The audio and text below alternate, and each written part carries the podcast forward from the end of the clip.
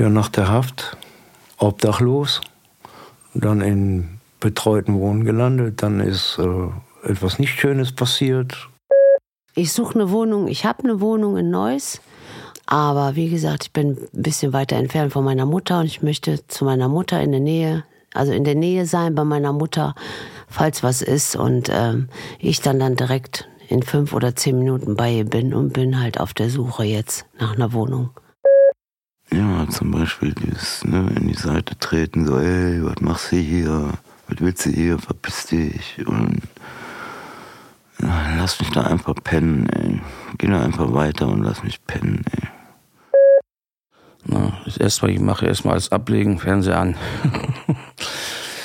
ja, nee, ich, ich freue mich dahin zu kommen. Das ist das Beste in Düsseldorf, äh, ja, was mir je passiert ist, da wo ich jetzt wohne so eine Dreizimmer-Küche, Bad, Balkon, das wäre schon eine Traumhütte, wo halt alles äh, ähm, im separaten Raum ist, ne? Also alles getrennt, wie Küche getrennt äh, und Schlafzimmer und so. Ich bin dankbar dafür, dass ich eine Wohnung habe. Mit Sicherheit äh, sind wir da auch wieder sehr privilegiert, wenn man sich anguckt, wie es in anderen Ländern ist. Ich kann mir nicht vorstellen, auf äh, 48 Quadratmetern mit sechs, sieben Leuten zu wohnen.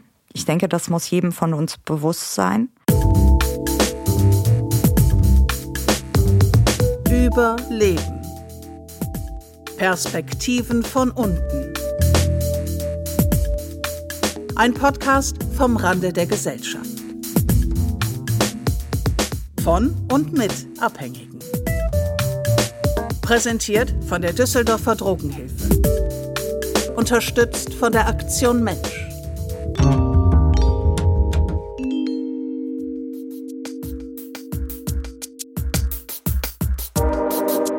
Seit ein paar Tagen geht es durch die Presse. In Deutschland fehlen über 900.000 Sozialwohnungen.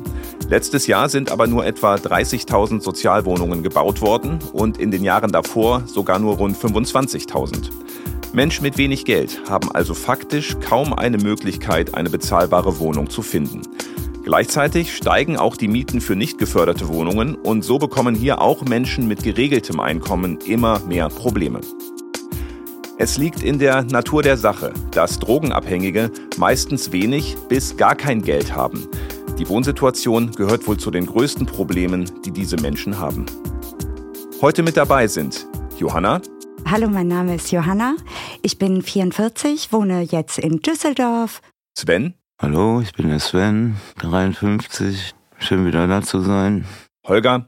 Ja, ich bin der Holger, 53 Jahre alt. Frank. Hallo, ich bin Frank, äh, bin 52 Jahre alt und komme aus Düsseldorf. Und die besten Freunde Sonja und Jens. Hallo, hier ist Sonja. Ich wohne in Neuss, bin 52 Jahre alt. Hallo, ich bin der Jens, 53, geboren in Düsseldorf, immer noch in Düsseldorf. Ich bin Volker Albrecht und habe die Interviews geführt. Herzlich willkommen zu Folge 7 des Podcasts Überleben, Perspektiven von unten. Heute mit dem Thema Wohnen. Und dazu gehört in der Drogenszene auch stark die Obdachlosigkeit, also das Wohnen auf der Straße.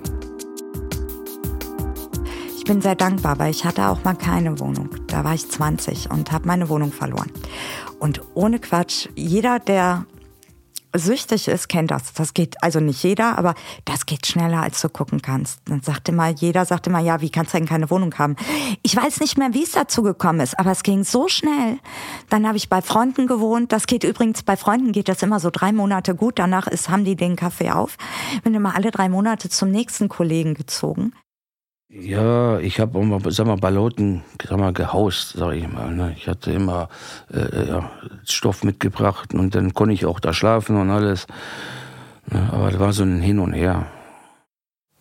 Du kannst, kein, kann, kannst dich nicht äh, ausruhen, du bist den ganzen Tag draußen. Äh, ja, wohin? Ne?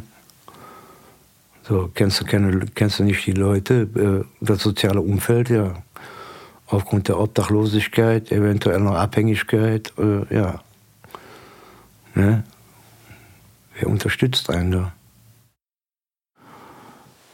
Ja, ich habe viel äh, bei Korbhof gesessen zwar keinen Becher gehabt und hab da die Leute angeschnurrt, aber das reicht auch, wenn man sich da einfach hinsetzt. Die Leute kommen von alleine und geben einem was so. Na, wenn man Heroi heroinabhängig ist, dann, äh, ja, dann man denkt nur von einem, sage ich mal, Knaller zum nächsten und das ist, sage ich mal, wie so ein Schalldämpfer. Wir wissen, dass das scheiße ist und dass das auch den Tod bringt. Ne? Aber wie gesagt, wir sind einfach ja, abhängig oder was. Ja, wie soll ich das sagen, beschreiben? Den ganzen Tag, man hat man nichts anderes zu tun, außer gucken, dass man an Geld kommt, wie ist egal. So, und die paar Stunden, die man dann vielleicht noch schläft, kann man natürlich irgendwo in der Ecke pennen. So, ne? Ja, dieses ewige Hin und Her. Nicht wissen, was, die, was der Tag und was die Nacht so bringt. Ne, so ins. So den Tag, den auf sich zukommen lassen und ja, eigentlich schon wissen, das wird wieder ein Scheißtag oder ja. Es ist bestimmt gefährlicher geworden als heute, als damals, mit Sicherheit. Wenn du dir einen Schlafplatz suchst, dann äh, solltest du schon gucken, dass der relativ geschützt ist. Und dass auch keiner weiß, wo du da schläfst. Weil dann kann jederzeit eine Attacke kommen, du kannst abgebrannt werden, es könnte mit dem Metz drauf, auf dich draufgegangen werden und so weiter. Also mittlerweile, ich würde nicht mehr draußen pennen wollen.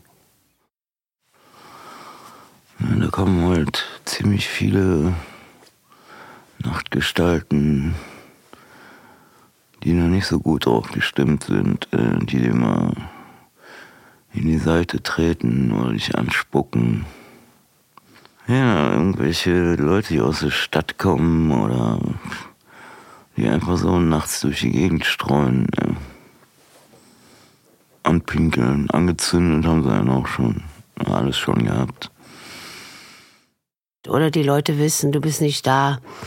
Die fummeln dann in dein Zelt rum, je nachdem, wo du schläfst, ne? Ob es da Geld gibt oder Drogen oder egal, was sie finden, nehmen sie mit, was sie gebrauchen können. Das habe ich schon viel gehört, ne?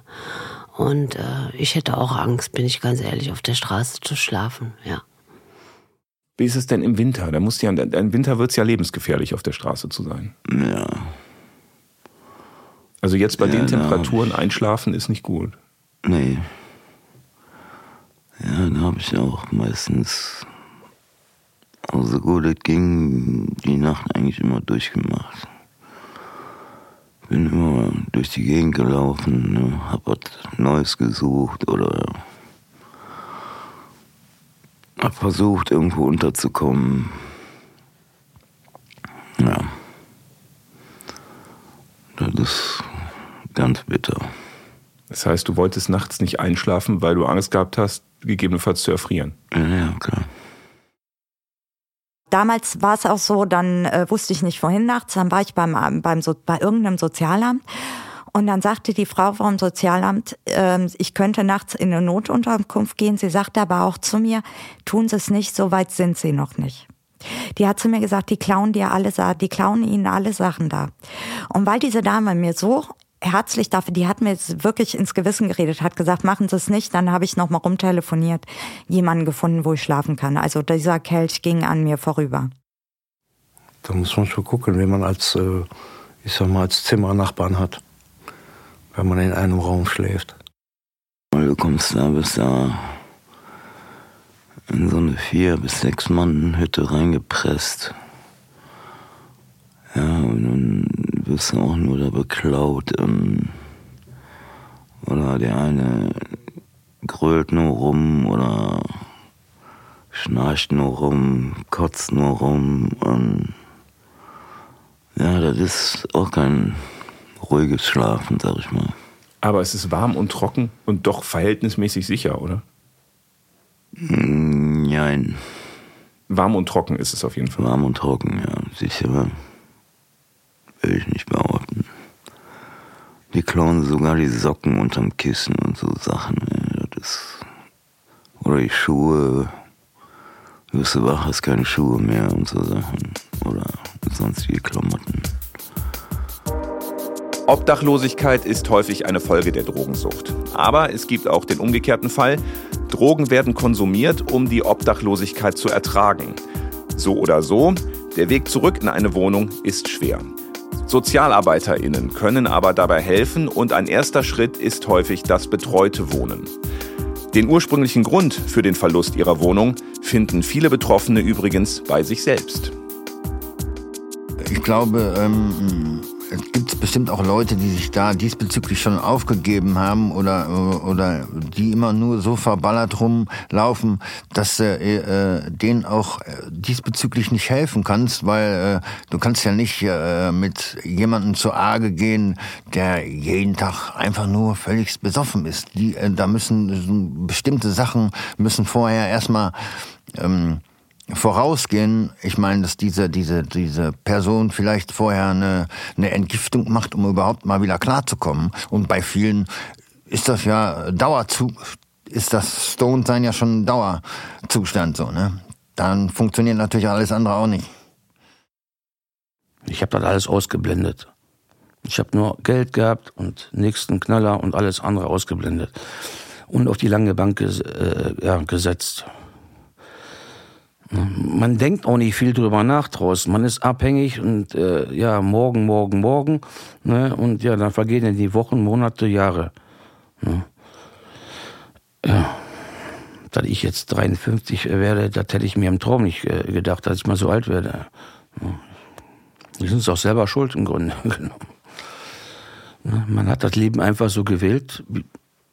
Ja, manche schaffen es, manche nicht ich kann mich gar nicht, weiß nicht mehr, warum ich damals die Wohnung verloren habe. Doch, ich bin doch klar, ich bin von einer kleinen Wohnung in eine WG gezogen, dann hat das mit meiner Freundin nicht geklappt. Dann bin ich da ausgezogen ganz überstürzt. Dann ist mein Papa noch mal eingesprungen, weil da ganz schön viele Schulden auf uns zukamen. Ich hatte ja noch den Job im Callcenter. Genau. Und dann habe ich mir aber nicht schnell genug eine neue Wohnung gesucht. Dann war der Punkt, wo ich raus musste. Ich hatte aber keine neue Wohnung und war zu der Zeit viel feiern und habe bei Freunden gepennt. Also der Übergang von feiern, Sonntag, Montag After Hour und Donnerstag wieder feiern. So viele Tage sind das ja nicht, wo man dann auf der Couch schläft. Äh, und irgendwie habe ich mir keine Wohnung gesucht und mein Vater wollte mir damals schon helfen. Und ich war aber auf dem Trip, ich schaff das alleine. Hm. Das ging ein ganzes, nee, ganz war, genau. Und dann bin ich erst noch, Moment, erst bin ich noch zu Hause wieder eingezogen, aber mit 21, wenn man mit 15 zu Hause raus ist und dann zieh mal zu Hause wieder ein mit 21, so kleine Brötchen kannst du gar nicht backen. Ja, also gut, dann, dann liegt es sicherlich daran, man muss sich natürlich äh, äh, dann schlau machen, wo ich hingehen muss, um da dann halt auch den Vermietern äh, anzuschreiben oder, oder mit denen äh, telefonieren zu können, um das dann auch halt klar zu schießen. Ja, aber das liegt ja an jedem selber. Betreutes Wohnen, ja, ja eben betreut werden in sozialen Angelegenheiten, ne, die man zwar auch kann, aber selber einfach nicht macht, weil man alles immer auf morgen verschiebt. Und da ist so ein bisschen, sag ich mal, Druck von außen gar nicht mal so schlecht. Ne? Wir sind ja alle Gemütsmenschen irgendwo. Ne? ja, du hast einen Sozialarbeiter, der mit dir zu Ämtern geht, der mir auch die Wohnung besorgt hat. Ja, der, der so eigentlich alles mit dir macht, was du nicht so auf die Reihe kriegst. Der dich unterstützt. Tatsächlich schaffen es auch viele durch diese Unterstützung wieder zurück in eine feste Wohnung, beziehungsweise sie schaffen es trotz Abhängigkeit, ihre aktuelle Wohnung zu halten. Größe und Einrichtung der Wohnungen sind übrigens sehr unterschiedlich und entsprechen definitiv nicht den klassischen Vorurteilen. Meine drei Zimmer, hat einen riesen Flur. Vom Flur aus geht das Kinderzimmer links, Schlafzimmer, also früheres Kinderzimmer, mein Sohn ist ja ausgezogen. Dann habe ich ein Wohnzimmer, angehend daran eine kleine Küche und dann kommt der Balkon, ich wohne Parterre und dann habe ich noch einen Garten dabei. Ich habe eigentlich äh, ein, ein, Doppelbett da drin stehen, äh, ein, ein, Schrank, ähm, ja, so ein, so ein Sideboard, wo mein Fernseher und so und die Konsole immer draufsteht damit man ab und zu ein bisschen zocken kann. Ja, und sonst ne, ne, ein paar Kommoden, um die Klamotten zu verstauen, so, ne? Tisch und, und, und, ähm, ähm, ja, Couch halt, ne? Ja, kommst du hier rein? Das sind zwei große Fenster mit Oberlicht. Ja, dann sticht dir erstmal mein Fernseher ins Auge, der überdimensional ist. Ja, Parkettboden. Ich liebe meine Einrichtung. Ich habe nichts von Ikea. Ich bin da mega stolz drauf. Darf man Ikea sagen? Ist auch egal. Ich habe äh, keine fertigen Möbel. Alles in meiner Wohnung hat eine Geschichte. Ich liebe Flohmärkte. Ich liebe Sperrmüll ganz groß eBay Kleinanzeigen. Man kann sich so viele Sachen zu verschenken. Ich habe also wirklich alles zusammengesammelt und darauf bin ich sehr stolz. Viele alte Dinge. Ein Freund hat mal gesagt, ich habe nichts in meiner Wohnung, was vor 1970 hergestellt wurde, äh, nach 1970. Ich finde auch die Sachen halten länger. Ich bin individuell, also ich bin nicht so der Ikea-Typ oder alle so eine Wohnwand und Couchtisch. Äh, ich mache mir das so, wie ich gerade Bock hab. Ja, wenn mir gefällt eine Kommode, die äh, lackiere ich auch sogar um, macht mir nichts. Ich habe mir einen Kirschholzschrank aus dem Caritas gekauft. Na, der ist riesig, das ist ein Bibliothekenschrank, eigentlich ein Buchschrank. Und da habe ich jetzt äh, aus dem Trödelmarkt mir Tee-Dinger gekauft, die habe ich alle da reingestellt und äh, alles Mögliche, ja sowas mag ich halt gerne. So. Viele Fenster. Ich habe so eine, so, eine, so eine Eckwohnung direkt an der Kreuzung. Da sind fünf große, hohe Fenster. Rechts und links nochmal zwei kleine. Ein Zimmer, direkt, ein Fenster direkt geradeaus im Badezimmer. Ja, ist eine helle Wohnung, ziemlich helle Wohnung. Ja. Klein, aber fein. Ich bin in einer Notunterkunft zurzeit. Vom Amt für Migration und Integration und äh, naja, ne, man darf da niemanden übernachten lassen, es ist ein Apartment. Wenn du da kochst, äh, stinkt die ganze Bude die ganze Zeit. Äh, du kannst da gar nichts groß machen. Ne, du bist da ziemlich eingeschränkt, aber ist ja für ehemalige Inhaftierte, Ex-User und so weiter, ne? oder Gelegenheitsuser, Schränke, Fernseher, Couch oder Schlafcoach, ich bin in meinem Apartment, Schlafcoach, ein Tisch. Ja, dann ist die Küchenzeile noch drin, aber äh, naja, ja, geht so. Aber ob nun Drei-Zimmer-Wohnung oder nur geht so. Wenn sich die Situation mal ändert und ein Umzug nötig ist, wird es schwer. Ich meine, für alle, nicht nur für abhängige Menschen, aber für die natürlich ganz besonders. In den Metropolen hat der Quadratmeterpreis Kaltmiete längst die 10 Euro erreicht. Für unser eins ist die Wohnungssituation ziemlich, sag ich mal, ja, beschissen, weil ähm, die, die, die Mieten steigen. Da wird ähm, manchmal für, für ein, so ein kleines Zimmer mit äh, Flur und, und, und Badezimmer echt horrende Preise verlangt, äh, die dann auch irgendwann selbst nicht mal mehr das Amt bezahlen wollen. So, und deswegen wird, werden die freien Wohnungen für unser eins immer weniger, ne?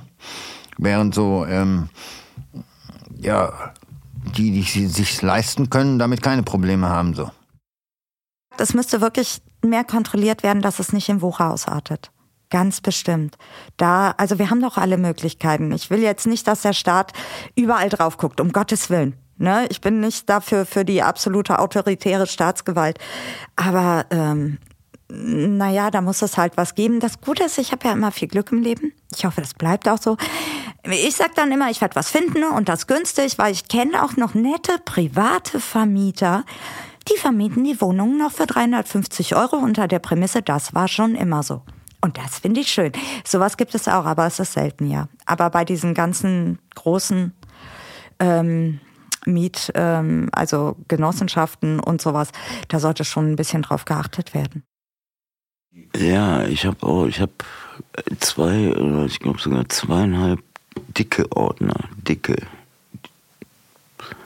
voll. Mit, mit, ja, mit Nachfragen, mit Bewerbungen für Wohnungen, äh, mit, ich weiß nicht, wie viele Anrufe ich getätigt habe oder hingeschrieben habe. Äh, wie gesagt, in zweieinhalb Ordner voll. Über, auch über zwei Jahre. Locker über zwei Jahre, waren mehr wie zwei Jahre, ja. Hier im betreuten Wohnen.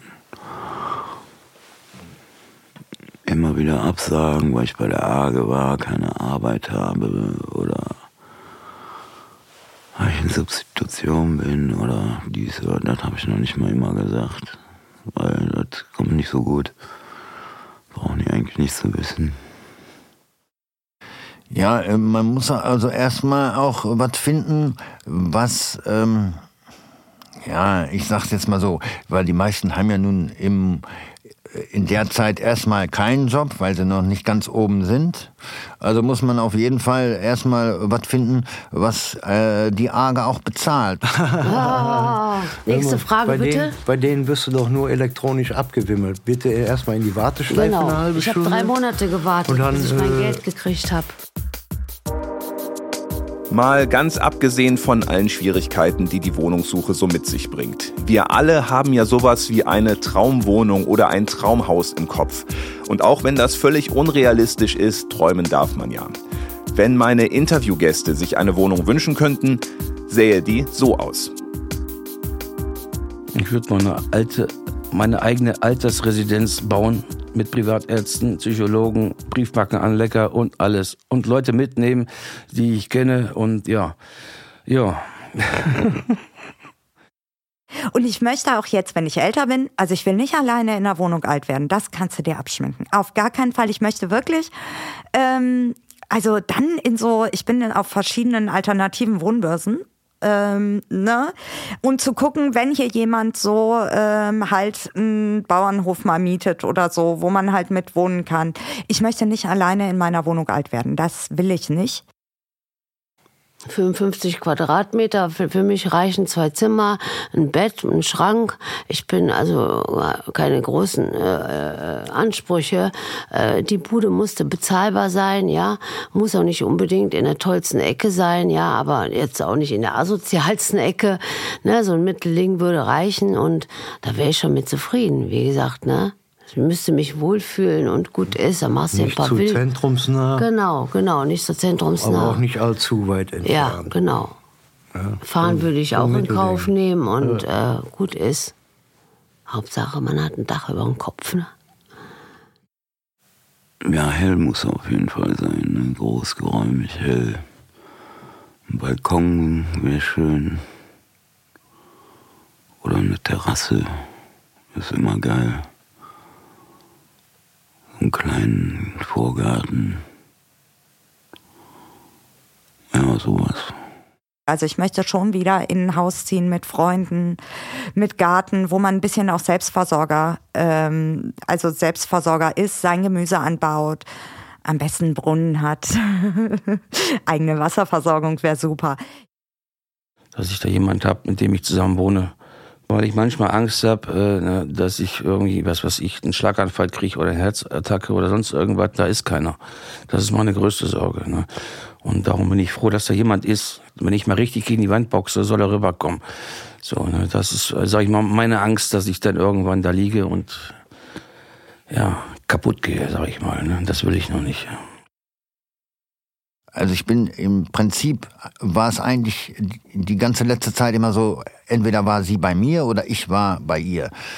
Und deswegen, ähm, nee, manchmal geht's mir auch ein bisschen auf den Sack. Aber ich sag mal so, äh, alles andere, äh, was so, äh, das ist dann doch schon schön. Man ist halt, wie gesagt, nicht alleine und man teilt auch viele äh, äh, Sachen, die man sonst halt nicht hätte so. Ne?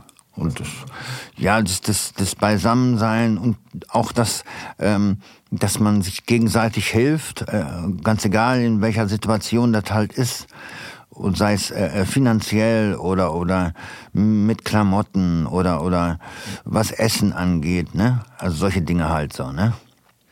Also die letzten äh, 15 Jahre habe ich ja oder die letzten 14 Jahre habe ich ja ähm, immer das nur zu zweit gehabt, deswegen ähm, ja, ist mir jetzt erstmal äh, nur wichtig, dass sie halt in meiner Nähe ist. Ob ich da jetzt gerne eine Wohnung zusammen haben oder, oder jeder alleine eine Wohnung hat, weil wir wären ja sowieso dann äh, in der einen oder halt in der anderen Wohnung zusammen.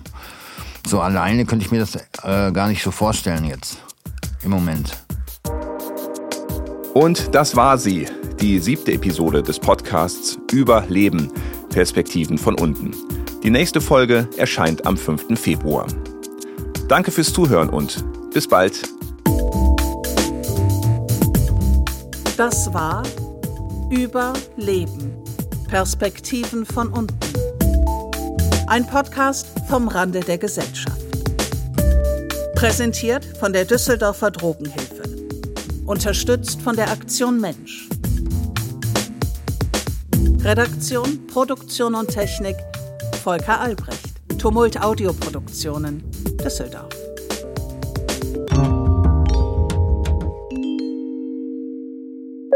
Wenn du einmal aus diesem System Wohnung raus bist ne, und nicht krankenversichert, ist es gar nicht so leicht, da wieder reinzukommen. Ähm, deswegen ist mir immer bewusst, wie schnell das geht und das ist keine Selbstverständlichkeit, dass wir ein Dach über dem Kopf haben.